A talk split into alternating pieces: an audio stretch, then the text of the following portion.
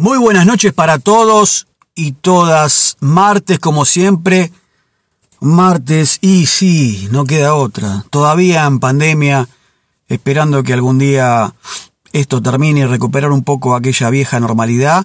Eh, cada vez con más vacunados, con más vacunas, ahora con un nuevo DNU y tres nuevas marcas para seguir eh, inoculando a nuestra población aquí en la República Argentina y en esta columna de martes de No te hagas historias, porque las historias te las contamos acá, siempre con un marco histórico, vamos a hablar del derrotero de lo que fue la semana pasada el aniversario por el primer centenario, ¿eh? el primer siglo de vida del Partido Comunista Chino, enmarcado dentro de una historia reciente de, de esta República Popular que es directamente ya eh, la principal potencia, digamos, que está discutiendo la permanencia mundial de ese otro imperio, que es el norteamericano.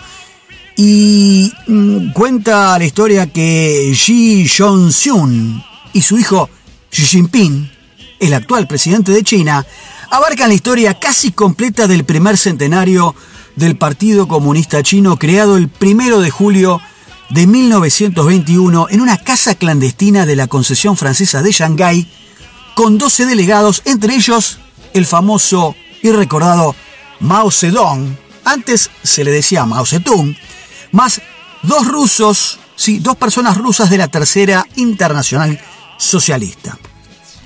Xi padre se incorporó en el año 1926 y tendría un rol clave en la guerra civil. Más tarde fue encarcelado por su partido que lo paseó con un cartel que decía traidor.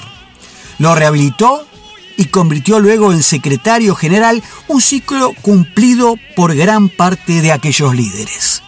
En sus primeros 50 años el Partido Comunista Chino estuvo a punto de ser exterminado. Sí, así como lo escuchan. ¿Por qué? Porque se alió y se divorció de los nacionalistas del Kuomintang, ¿eh? Que se retiraron a las montañas de Jingang, traicionado por el famoso, otro recordado personaje histórico, Chiang Kai-shek, quien fue apodado o apoyado también por Hitler, desde donde hicieron la epopéyica larga marcha en el año 1934 con el Ejército Rojo recorriendo nada más ni nada menos que 12.500 kilómetros. Fundaron entonces soviets extensos, se aliaron otra vez a sus adversarios para expulsar a los japoneses y retomaron la guerra revolucionaria hasta entrar victoriosos en Beijing el primero de octubre de 1949 fecha, hito ¿eh? del comienzo de lo que es hoy la República Popular China. Tuvieron éxitos en alfabetización, salud, derechos de la mujer y esperanza de vida, y fracasos como el gran salto adelante de esos años 1958 al 62 que terminó en una completa hambruna. Sus primeros 50 años encontraron al Partido Comunista Chino enfrascado en la paranoica revolución cultural. Sí, Xi padre estuvo a cuatro días de ser fusilado hasta que Mao intercedió. Estos dos episodios históricos generaron en el medio millones de muertos. Muerto Mao Zedong, con el país ya sin hambre, convertido en potencia nuclear, con un puesto en el Consejo de Seguridad de la ONU y hechas las paces con Estados Unidos, llegó al poder en 1978 su camarada, y recuerden bien este nombre, Deng Xiaoping, reivindicado luego de su encarcelamiento. Sí, el tipo había estado en Cana por orden de Mao anteriormente. Deng Xiaoping se dedicó entonces a suavizar el fallido dogmatismo maoísta.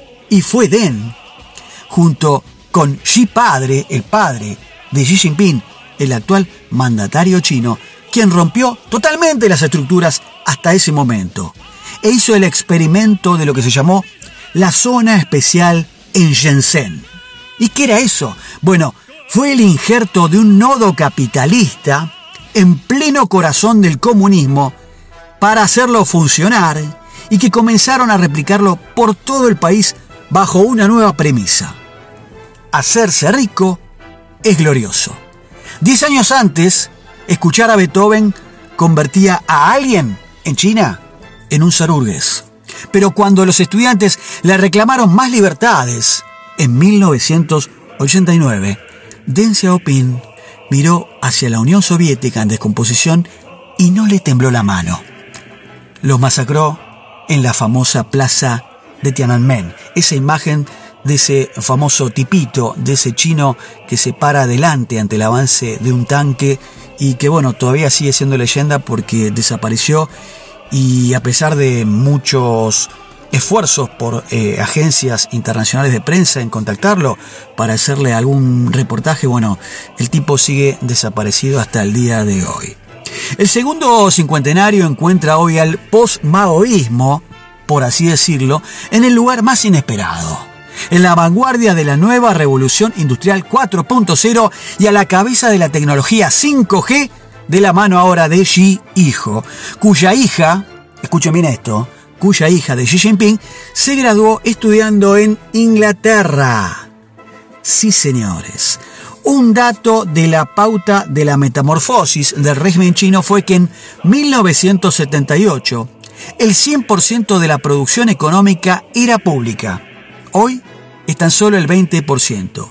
Y por ejemplo, según el serbio famoso sociólogo Branko Milanovic, China cumple los rasgos básicos de una economía capitalista definitivamente. ¿Por qué? Porque hay una mayoría de la producción en manos privadas, a quien el Estado no les impone decisiones sobre qué producir y qué precios deben tener sus productos. El crecimiento chino refuta la tesis occidental de que el éxito económico requiere un vínculo entre capitalismo y democracia liberal. El origen del modelo tigre asiático sugiere totalmente lo contrario. La ecuación política china sería, siempre según Milanovic, que el Estado se ve obligado a generar crecimiento para legitimarse y así limita el acceso de la clase capitalista a cuotas de poder propio y lidia con altos niveles de corrupción.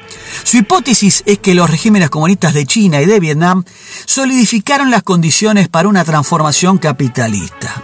Jugaron funcionalmente el mismo papel que el ascenso de la burguesía en Europa, pero en el siglo XIX el Partido Comunista Chino transformó la sociedad semifeudal en capitalista con un uso arbitrario de la ley en beneficio de las nuevas élites, manteniendo la autonomía del gobierno respecto de ellas.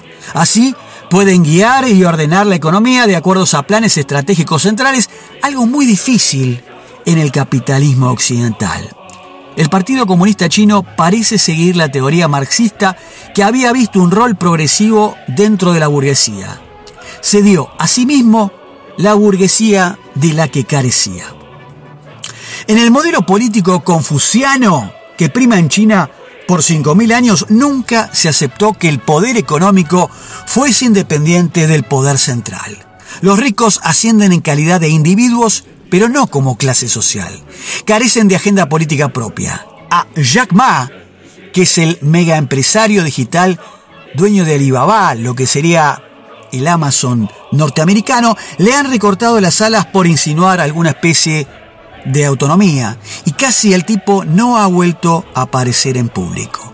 Habiendo perdido China el tren de la revolución industrial y desmembrada por potencias extranjeras hasta el fin de la Segunda Guerra en 1945, entró con Mao Zedong a un complicado laberinto del que parece estar saliendo airosa en apenas nada más que 40 años de socialismo con características chinas. Aunque capitalismo, digamos, con rasgos chinos, suene más exacto.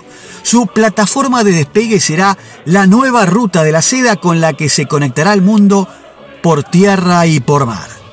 Todo este ciclo sucedió en escasos 100 años en el contexto de la única civilización antigua con cierta continuidad hasta la fecha, desde que fuera unificada hace 2242 años por Qin Shi Huang, enterrado con 8.500 soldados de terracota que aún custodian su tumba secreta en la ciudad de Xi'an.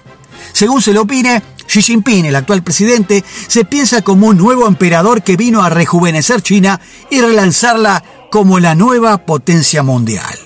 Desde nuestra perspectiva binaria es difícil entender esos cambios, porque el raciocinio de Occidente viene del principio aristotélico de la no contradicción, que es algo no puede ser una cosa y su contrario a la vez. Pero atención, el pensamiento chino, al margen de la ideología, tiene una raíz en el símbolo, el famoso símbolo del yin y el yang, el negro entra en el blanco y viceversa en armonía complementaria. O sea, todo es una unidad. La dualidad griega es A o B, la china es A y B. Por eso el lejano oriente asimila mejor el cambio y se adapta a la circunstancia. Ya el marxismo había tenido que trocar allí proletariado por campesinado, cambiando su fundamento y ahora suplantaron lo que se llama economía planificada por otra de mercado a la manera china, que es un capitalismo de Estado. Quien empezó esta fase fue un héroe de la larga marcha, como dijimos, Deng Xiaoping, y le sigue el hijo de otro gran revolucionario, Xi Jinping, el actual presidente, y nadie le ve contradicción. ¿Por qué? Porque son comunistas que ejecutan el capitalismo con una eficiencia y una velocidad nunca vistas. Similar, sí, a sus vecinos de enfrente, los japoneses o los de vecinos del otro lado, los taiwaneses o los surcoreanos. La razón occidental considera que el ser de las cosas es una sustancia rígida, perdurable una pureza a mantener para que no pierda su esencia. Pero el este de Asia no es esencialista. Lao Tse, otro personaje de la cultura asiática, teorizó que lo único permanente es el cambio. Si en el devenir algo falla, se toma el camino contrario con naturalidad. Cuando el gran timonel Mao Zedong se volvió dogmático, ¿qué pasó? Frenó, encalló. Lo quisieron eclipsar y para defenderse generó la trágica revolución cultural. Una vez ausente el heroico líder que se había apartado de la fluidez del Tao, China se reencaminó.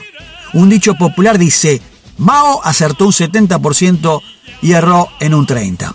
El éxito económico con estabilidad política del Partido Comunista Chino es indiscutible. Creció 412% desde el año 1978, más allá de la falta de libertades. Occidente se queja por formalidad sobre los derechos humanos, pero rápido los deja de lado. ¿Por qué? Porque prima la lógica comercial. Este año se anunció la erradicación de la pobreza extrema, un concepto relativo, pero nadie discute ya que unos 770 millones de chinos ascendieron a la clase media o alta desde 1949. De ser exactos estos datos, son récord en la historia humana. Este es un pilar de un partido que en 1922 tenía nada más que 300 miembros y en 2021 alcanza a los 92 millones. Cuando Xi Jinping quiso afiliarse, su padre penaba siete años de cárcel y lo rechazaron nueve veces por este antecedente. Claro que hoy esto es distinto. En sus orígenes, ser comunista podía costarte la vida. Ahora, para que un empresario disfrute de suma flexibilidad laboral y sindicatos amigos, necesita sí o sí estar afiliado al Partido Comunista Chino. Lo impresionante es que todo lo que se hizo, o lo que hizo un mismo partido, con una cintura política tan flexible que pudo girar 180 grados sobre su torso sin quebrarse la columna, siguiendo los postulados del arte de la guerra de Sun Tzu, un constante sopesar del potencial abierto, adecuándose a un diagrama de situación y no a un plan a la manera occidental, tenía un objetivo inamovible que no fue un obstáculo. El Partido Comunista Chino soy coherentemente chino, dúctil y adaptable, amoldándose a la pendiente facilitadora como el agua. Tiene poco en común con aquellos dichos de Mao Zedong. Los niveles de consenso parecen ser altos por el éxito económico en una suerte de matrimonio por conveniencia de mutuo acuerdo. No una contradicción. Esta historia familiar, ¿eh? la de Xi padre y la de Xi Jinping hijo, ilustra entonces los últimos 100 años en China, ese breve instante en una civilización que mide el tiempo a escala milenaria mientras el paciente dragón rojo va tomando posición para su gran salto al cetro global a partir de un diagrama nunca prefijado. Y bien amigos, Así pasó esta interesante historia de los 100 años del Partido Comunista Chino y esta potencia que en cualquier momento, y si no ya está desbancando ese poderío o esa preeminencia que ha tenido desde la Primera Guerra Mundial, mucho más desde la Segunda, el imperio norteamericano ya le está discutiendo a todo nivel, tecnologías y demás, este monstruo que es el gran dragón chino. Nos vemos entonces la semana próxima con otra entrega de No te hagas historias, porque las historias te las contamos acá. Un beso, un abrazo, a cuidarse. Nos vemos, chao.